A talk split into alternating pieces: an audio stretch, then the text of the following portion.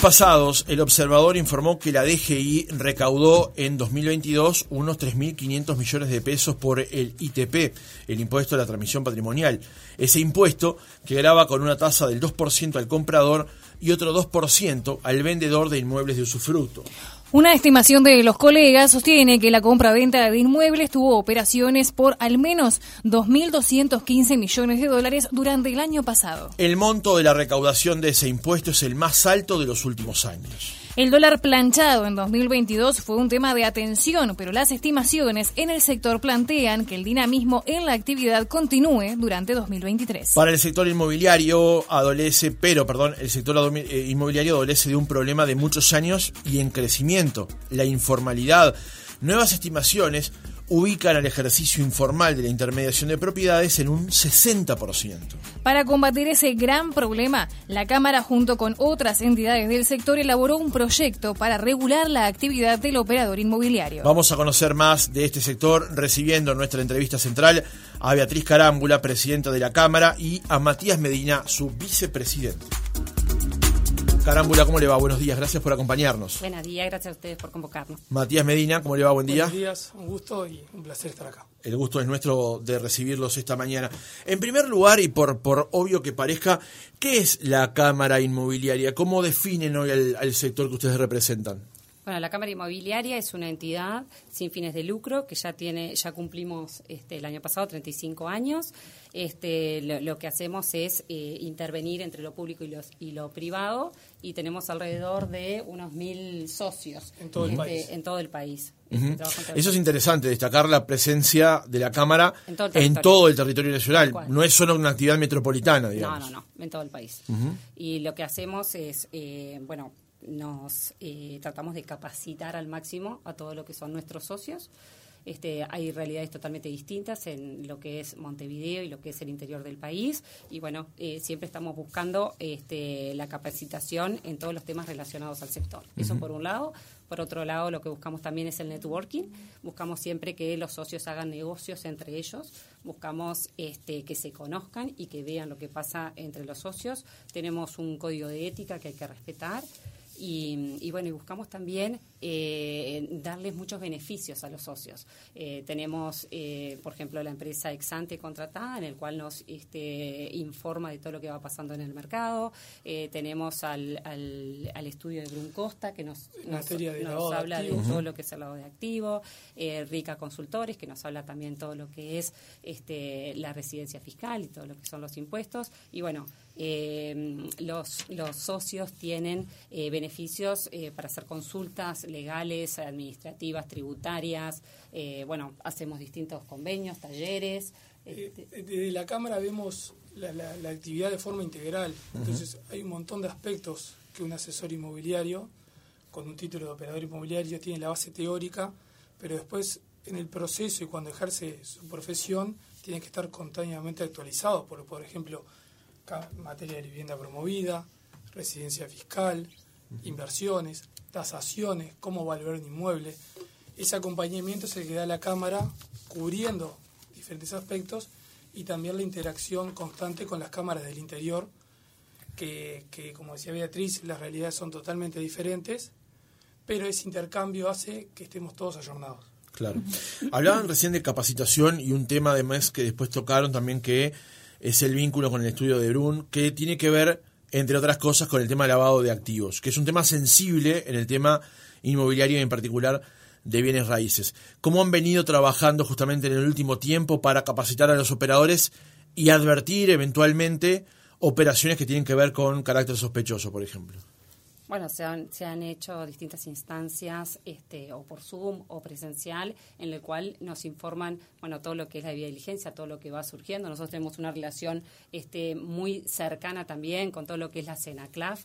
Este, estamos en las distintas reuniones este, con, con la CENACLAF y bueno, y estamos viendo siempre eh, cómo poder eh, desde la Cámara Inmobiliaria asesorar a nuestros socios para que hagan el trabajo correcto y adecuado como tiene que ser, ya que somos sujetos obligados este, ante la CENACLAF.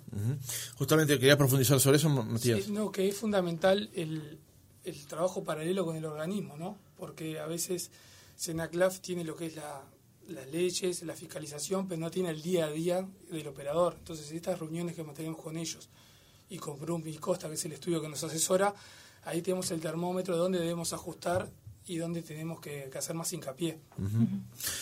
Eh, quería ir directamente a lo que era el núcleo de la entrevista con respecto a los datos del mercado el, año pasado. Pero eh, para comenzar una pregunta genérica, ustedes, ¿cómo evalúan el año pasado, el 2022, en materia del mercado inmobiliario en Uruguay? A ver, en cuanto a las compraventas, este, hubo un incremento, eh, fue, un mercado muy activo, muy dinámico. Este, se hicieron eh, cerca de 44.400 este, compraventas a nivel de todo el país.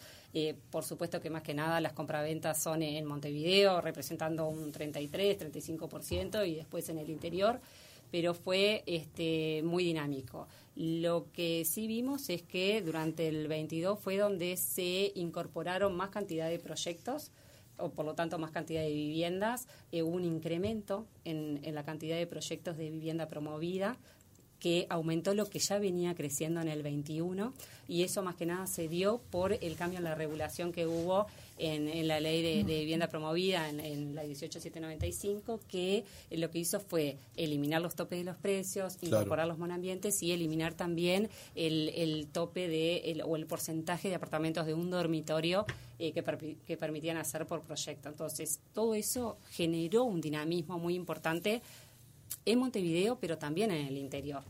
¿ah? Antes, eh, si, si nosotros miramos estadísticas, lo que era antes de la, de, la pandemia, digamos, esos proyectos representaban en Montevideo el 82% y el año pasado ya representaban el 72%. ¿Qué es lo que pasó? Que muchos proyectos se dieron, se fueron para el interior del país. Llámese Canelones, llámese Paysandú, Tacuarembó. O sea, eso generó un dinamismo a nivel país, que eso eh, también está bueno, porque eso también lo que te lleva es que aumenta el empleo también en otros lados y la economía está está activa, digamos. Nos decía recién Carámbula entonces que el 2022 fue activo y dinámico, ¿y eso en comparación con 2021, Medina?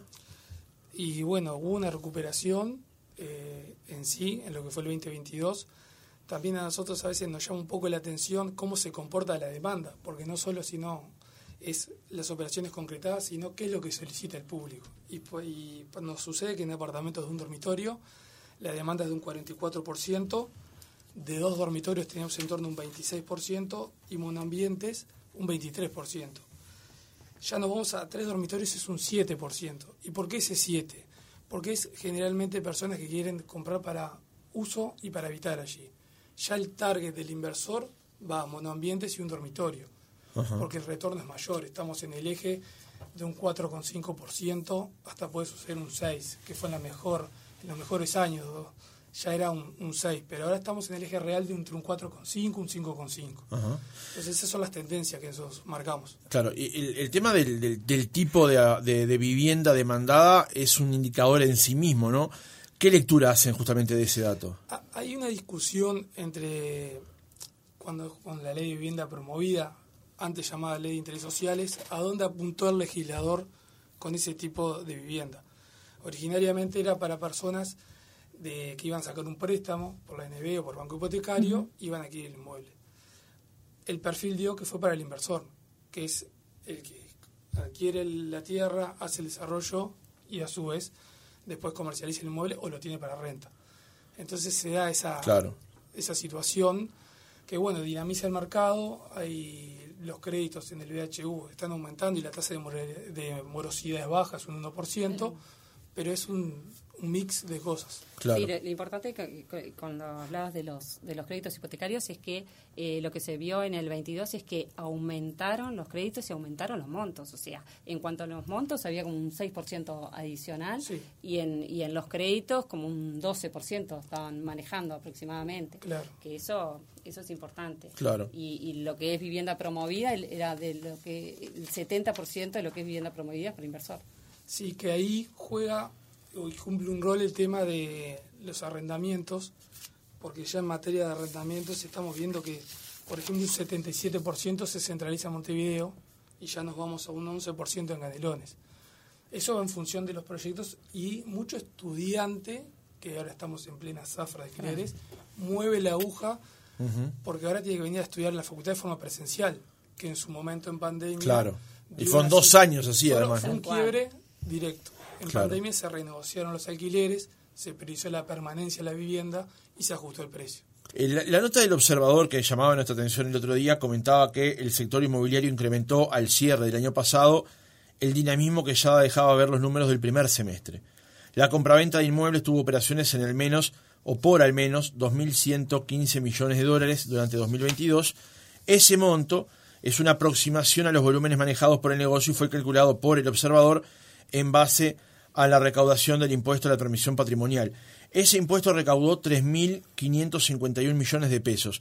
Hay que hacer una salvedad. El ITP se calcula por la eh, val- valor catastral de las propiedades, no por el valor de mercado. Y la otra es que aquí no está incluido lo que se llama de vivienda de interés social o interés o, o- o vivienda promovida, como se le ha dicho, ¿no? Esa- también esas aclaraciones.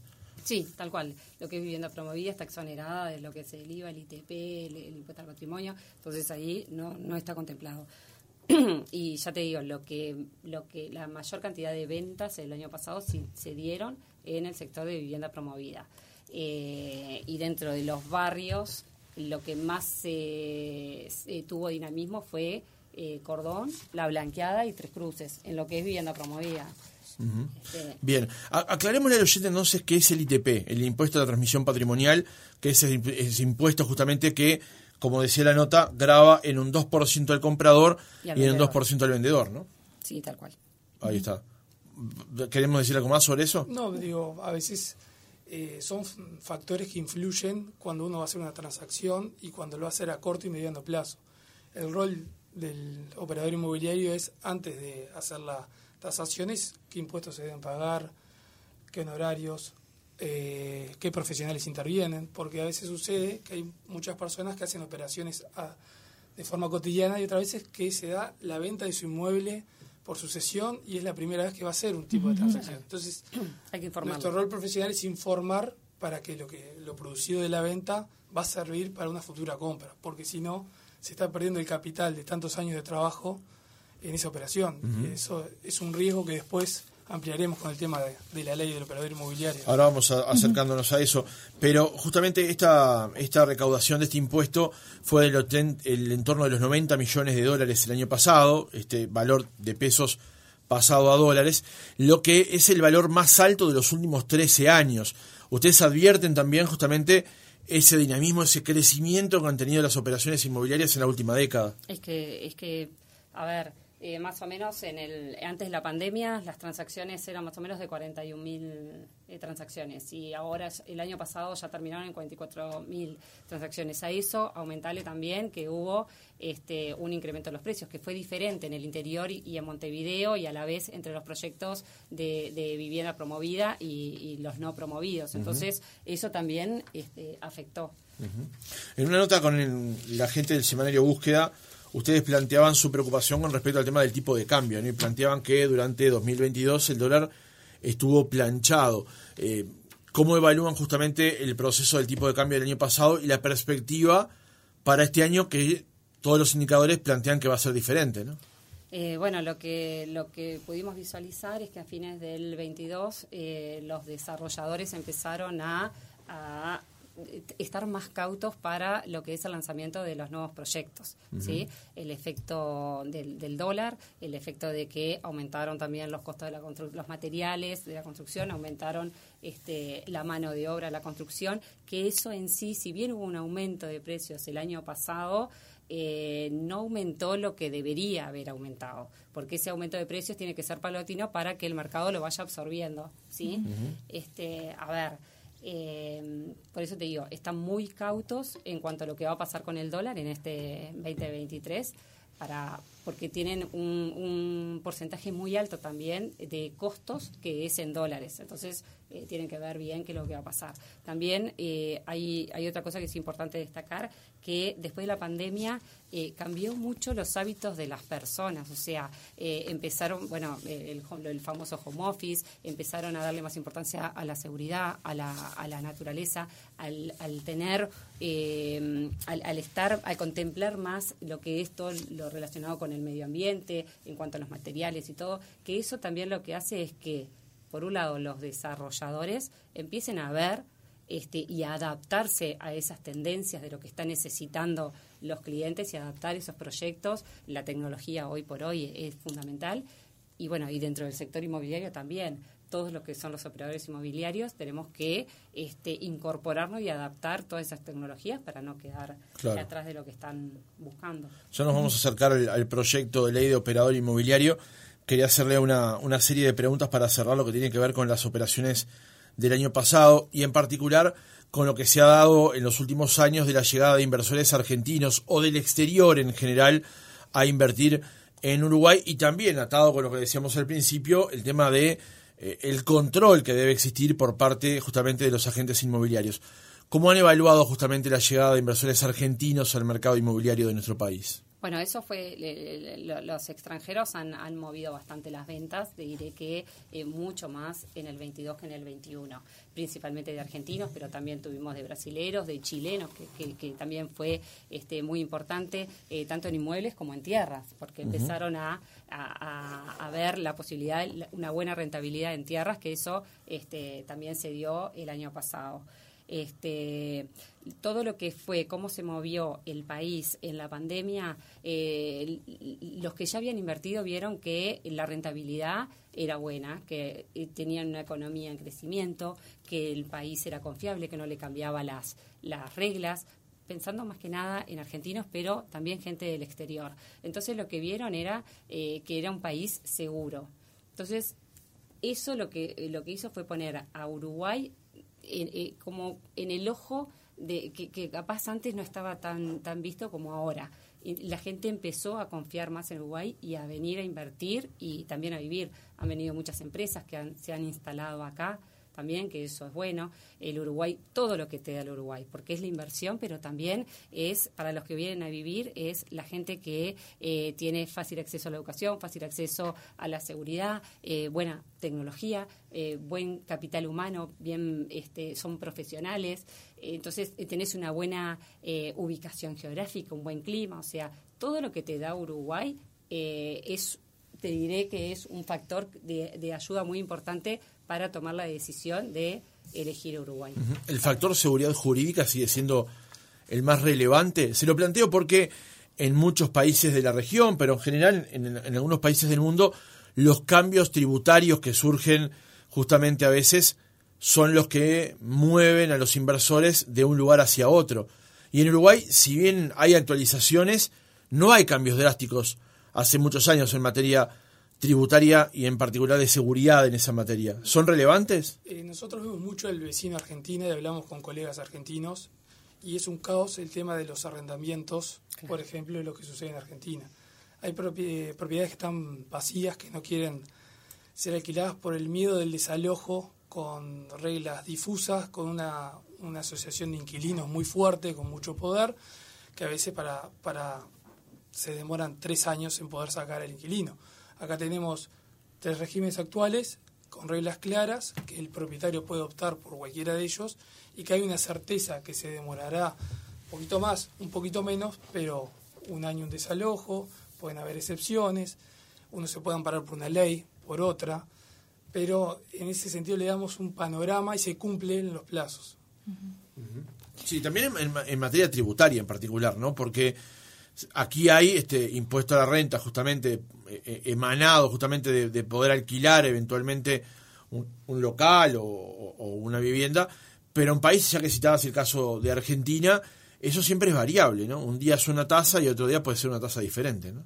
Sí, por eso es la inseguridad que te da el país, que, que, no sabes, te, acostás con, determinadas condiciones y te levantás con otras. ¿ah? Y eso, en, definitiva, eh, te afecta y no, no te da seguridad para estar invirtiendo que Uruguay sí te la da. Bien, como lo decíamos al inicio del, portaje, del reportaje, es, un sector que, que, viene, que ha sido muy dinámico y, viene como en crecimiento, pero también, como lo decíamos, adolece de este problema de la informalidad que, según lo que dicen las estimaciones, se ha, elevado a un 60%, manejan más o menos los niveles de, informalidad. Para esto eh, se ha creado un proyecto. ¿Por qué es tan vital que, que se instaure este, este proyecto que eh, justamente lo que hace es regular la actividad del operador inmobiliario? Sí, nosotros, eh, a ver, queremos eh, regular, pues justamente vemos que hay un informalismo eh, muy grande, informalismo en cuanto a inmobiliarias de repente que estaban reguladas, que se han ido este, al, informalismo y también eh, muchos profesionales de distintos, eh, llámese arquitectos, abogados, ingenieros agrónomos, que están actuando como operadores inmobiliarios, pero no están cumpliendo con todo lo que tiene que cumplir un operador inmobiliario. O sea, el operador inmobiliario está, es un sujeto obligado ante la CENACLAR. O sea, tú tienes que hacer la diligencia, tienes que informar de dónde viene el dinero, el cliente, todo. Y bueno, toda esta gente no está informando, no está eh, haciendo el trabajo que debería hacer. Entonces, nosotros lo que eh, queremos con este proyecto de ley es formalizar, que la, eh, que, haya esté regulado, que todos estemos con los mismos derechos y obligaciones y también profesionalizar al sector, que la gente esté capacitada porque lo que está pasando es que esta gente eh, que está asesorando a clientes que no tienen el conocimiento adecuado para estar eh, haciendo su trabajo, ¿no?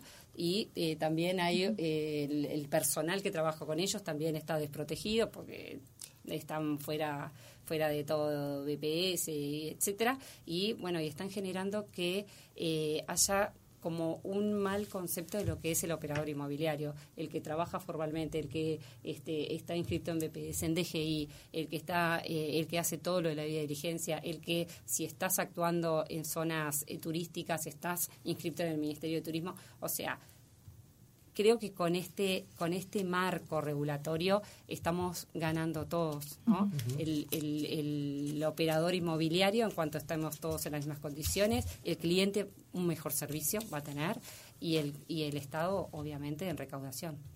Bien querías profundizar en algo más no que digo es un proyecto que fue muy consensuado que ingresó eh, con la firma de todos los legisladores o sea no hay una bandera política atrás sino todos los partidos de diferente tipo y color lo firmaron.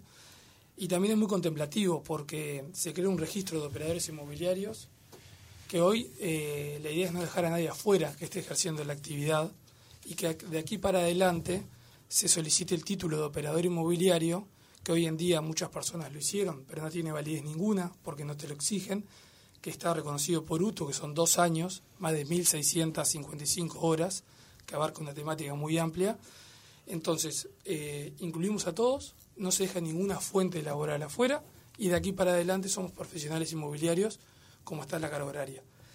Y no, el registro no limita la cantidad de operaciones para estar allí. Yo como soy colega, soy rematador y en caso de los remates judiciales, si no cumplo determinados remates o no los compenso con otros remates, quedo fuera del registro y no puedo hacer la actividad judicial. En este caso, si usted hace 10, 15, 20 operaciones o una operación por año, pagando la tasa puede estar en el registro. Estamos en igualdad de condiciones, mediana, grande o empresa, solo que facturamos todos, no hay evasión, el Estado gana, hay control y trazabilidad del dinero, debida diligencia, y a su vez estamos formados. Claro, y, también lo que es importante que en este proyecto de ley está la libertad de comercialización de los este, propietarios, por supuesto, ¿no? El propietario no tiene por Claro, queda restringido al uso únicamente del operador inmobiliario. El propietario eh, puede vender perfectamente sin inmobiliaria. Dice, ¿sí? el, el proyecto dice para terceros comercializar. El tercero es el alcance de que el propietario y ese hilo fino que con Beatriz siempre lo vemos es cuál es el alcance. Eh, yo le puedo vender un familiar, sí, pero el tema es que no lo haga de forma comercial, porque si no se pueden ver los límites muy... Claro. Eh, Carámbula recién decía que ha habido inmobiliarias que han ido hacia el informalismo. ¿Eso lo entendí bien? ¿Es así? ¿Cómo se registra eso? ¿Cómo, ¿Cómo, una inmobiliaria que es una actividad local, comercial, que se supone regulada, va hacia el informalismo? bueno, es, Hay solo un factor que se llama costos. Claro, que es lo que pasó eh, después de la pandemia. Mucha gente no pudo este, seguir manteniendo este, la inmobiliaria, la empresa, este, con los costos que, ella insume. ¿Cuáles son esos costos? Y por ejemplo, digo, personal, alquiler, eh, publicaciones, cartelería, teléfono, traslados. Uno cuando abre una cortina, sea un local comercial o una oficina, tiene un montón de gastos que son amortizados con el resultado, porque ventas, alquileres, y si se tranca el mercado o hay, aumenta la competencia y no hay otro ingreso para afrontar eso, pasa que uno tiene la tendencia las ciudades inmobiliarias a irse a su domicilio, a empezar a recortar gastos. Entonces, es la informalidad dentro de la formalidad. Eso ni que hablar sumado a la informalidad pura y dura de lo que es aplicaciones, porteros, o sea, todo lo que ya el legislador tiene conocimiento. Bien, pero quería profundizar sobre eso, porque me, me ha dejado sorprendido ese dato. Una persona cuando uno tiene una, una, una, casa, por ejemplo, que no va a usar para vivir, sino que la va a alquilar, y va en búsqueda de justamente un operador inmobiliario, una inmobiliaria para que sea eh, justamente el intermediario con el, alquiler. ¿Cuáles son las garantías que tiene el propietario de parte de la inmobiliaria, que es una empresa establecida, está al día con sus obligaciones y que eh, hay respaldo para la operación que va a llevar adelante? La garantía que tiene es, desde el primer momento, las reglas son claras y va a haber una tasación profesional. O sea que el, el patrimonio que esa persona quiere va a estar resguardado. Después se va a formar un contrato que lo prevé la ley, que algunos operadores lo hacen y otros no, de mediación. Es decir, mi actividad como inmobiliaria, ¿en qué va a consistir? Publicación, tasación, negociación, cierre del negocio y entrega. Eso va a ser totalmente transparente desde el momento uno, totalmente informado de la persona que va a poner uh -huh. su capital. Y después también lo que se va a generar es un abanico de posibilidades con otros colegas que no siempre la misma inmobiliaria tiene la propiedad de la venta y consigue al comprador, sino son trabajos en conjunto. Después, ni que hablar lo que es difusión, hoy por hoy las redes sociales son primordiales, estar actualizado, el material fotográfico, los recorridos virtuales, que eso una inmobiliaria informal no lo va a dar porque es imposible sustentar esos costos. Entonces, esa es la garantía que uno le da. ¿Puede estar agremiado o no? También lo que da la Cámara es esa capacitación constante, que claro. es, una, es un respaldo que nosotros llamamos el sello SIU, que es el que el asociado tiene un diferencial frente a otro que no está. Hoy hay por lo menos dos agremiaciones como la que, eh, como la que estamos citando, la Cámara y también ADAPI, ¿no? Eh, se llama ADIU, ADAPI más bien para propiedad horizontal, administrador. ADIU fue fundado después de lo que es la SIU, el tema que la SIU tiene una, no solo trayectoria en años, sino presencia por sus cámaras asociadas del interior, Colonia, Punta claro, del Este, Piriápolis. Y tienen menos cantidad de, de socios. Claro. Nosotros estamos en todo el territorio y somos la mayor comunidad. Muchos socios de Adiós son socios de la Cámara. Sí. También, a la vez. ¿no? Sí, sí. No hay nada que lo impida, digamos. No, no, no, y trabajamos mucho en, en conjunto. conjunto. Justamente el proyecto de ley estamos con, con Adiós. Volviendo a, al punto anterior, eh, una inmobiliaria, a partir de, si se aprobara este proyecto tal cual está, el artículo cuarto dice, para ejercer la profesión de operador inmobiliario en todo el territorio de la República se necesita estar inscripto en el Registro Nacional de Operadores Inmobiliarios que se crea por la presente ley. O sea, hoy esto no lo tenemos, a partir de que esta ley se sancione tal cual está escrito, se crearía. ¿Qué implicaría crear un registro justamente de estas características. Bueno, lo, lo, que queremos hacer es crear ese registro de operadores inmobiliarios que esté bajo la órbita del Ministerio de Trabajo y Seguridad Social, que se forme una comisión que esté integrada por este, personas eh, de, de, de, las gremiales y también del Poder Ejecutivo, en la cual esa comisión va a tener el trabajo de, de matricular, de cobrar una tasa de inscripción, uh -huh. de fiscalizar a los operadores inmobiliarios que estén actuando este, en forma correcta y también eh, lo que nosotros vemos muy importante es eh, la posibilidad de crear un observatorio inmobiliario, porque hoy por hoy lo que tenemos es eh, poca información del sector inmobiliario. tenemos información de repente de los portales, información del INE. La información del INE, digamos, es la que viene de la información del registro de, de, propiedad, o sea, la más fidedigna, pero siempre estamos con una información tomada de el precio en cuanto cuanto a la mediana, pero no tenemos tanta eh, información de por tipología, por uh -huh. este, por, por, por barrio, eh, que es lo que para nosotros es importante trabajar también en el día a día. Claro.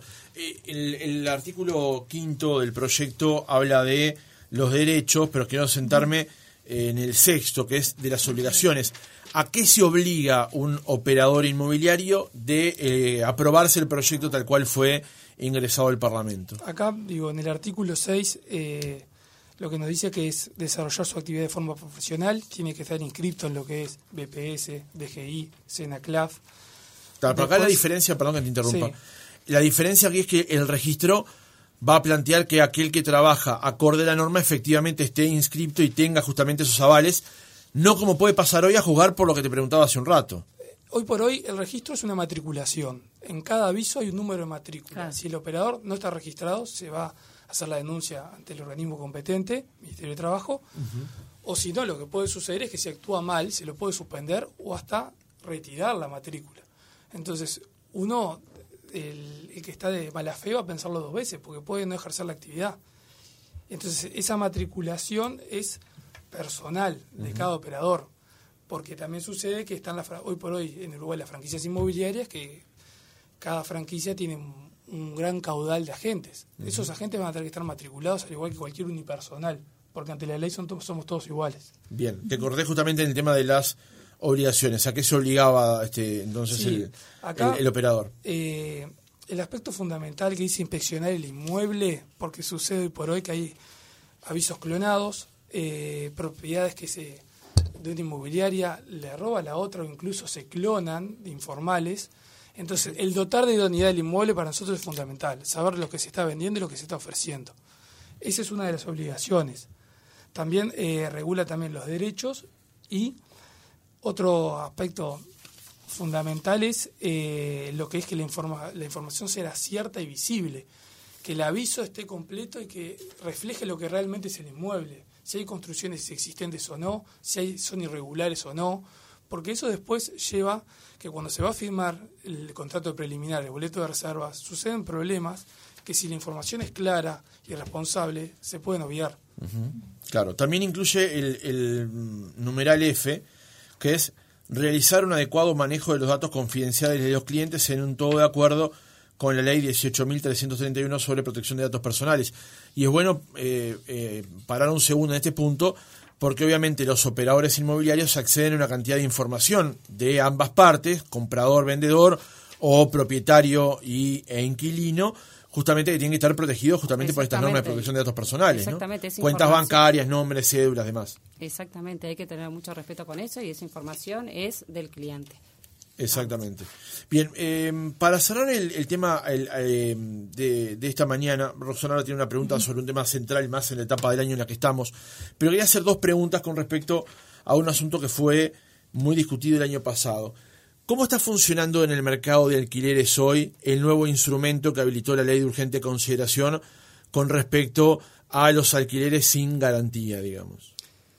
A ver, eh, han habido muy pocos casos de alquileres sin garantía, eh, porque mismo eh, los propietarios no, le, no, les interesa mucho, teniendo otras posibilidades de alquilar, este, no están eh, teniendo aceptación ese tipo de, alquileres.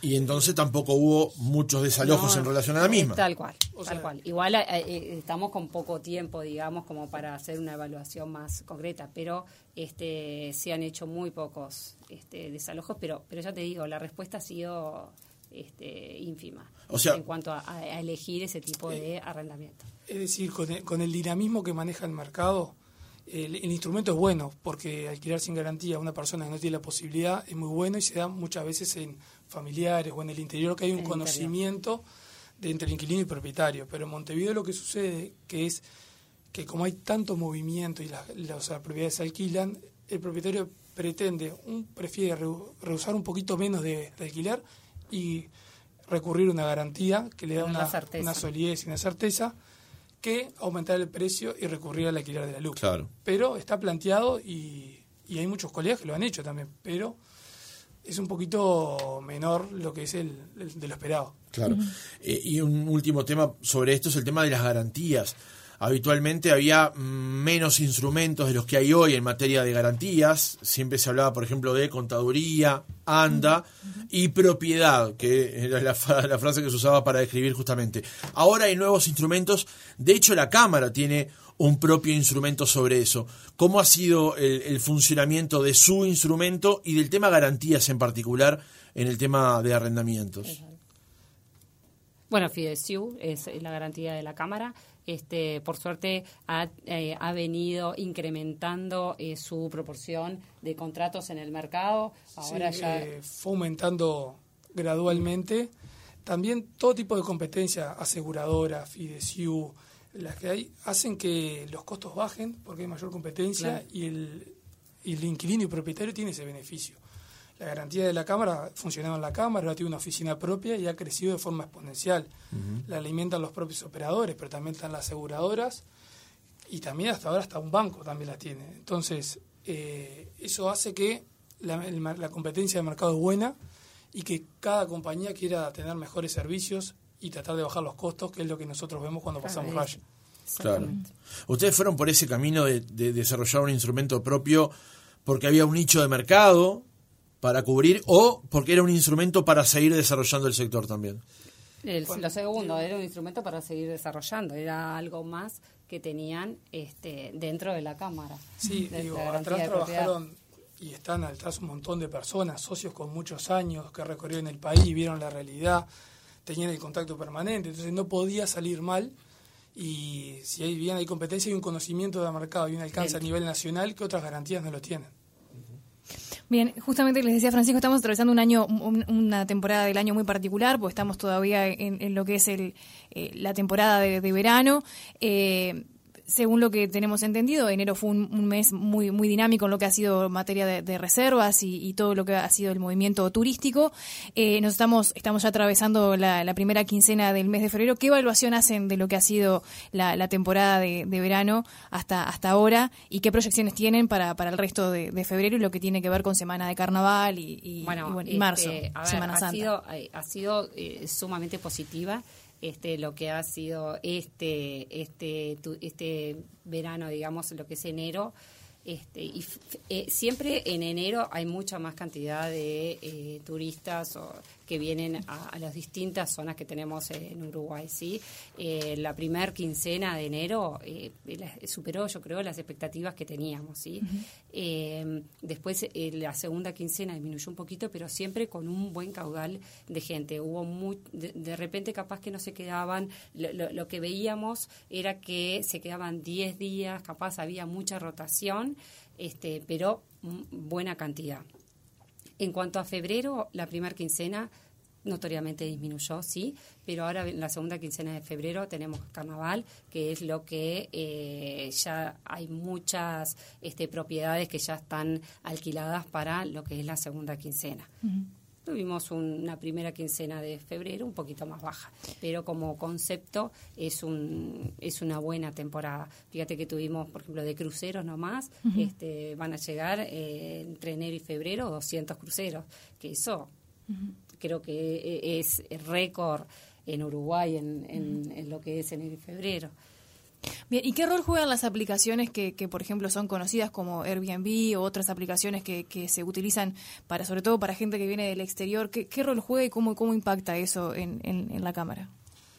En realidad, digo, los colegas eh, es para un alquiler temporario, hay un conocimiento de las propiedades y no, digo, tienen su nicho de mercado, pero no son una competencia muy no es una o sea están en su nicho de mercado. Sí algún alquiler fueron sacando a una inmobiliaria tradicional pero las inmobiliarias hoy por hoy con el acceso a la tecnología pueden competir a la par.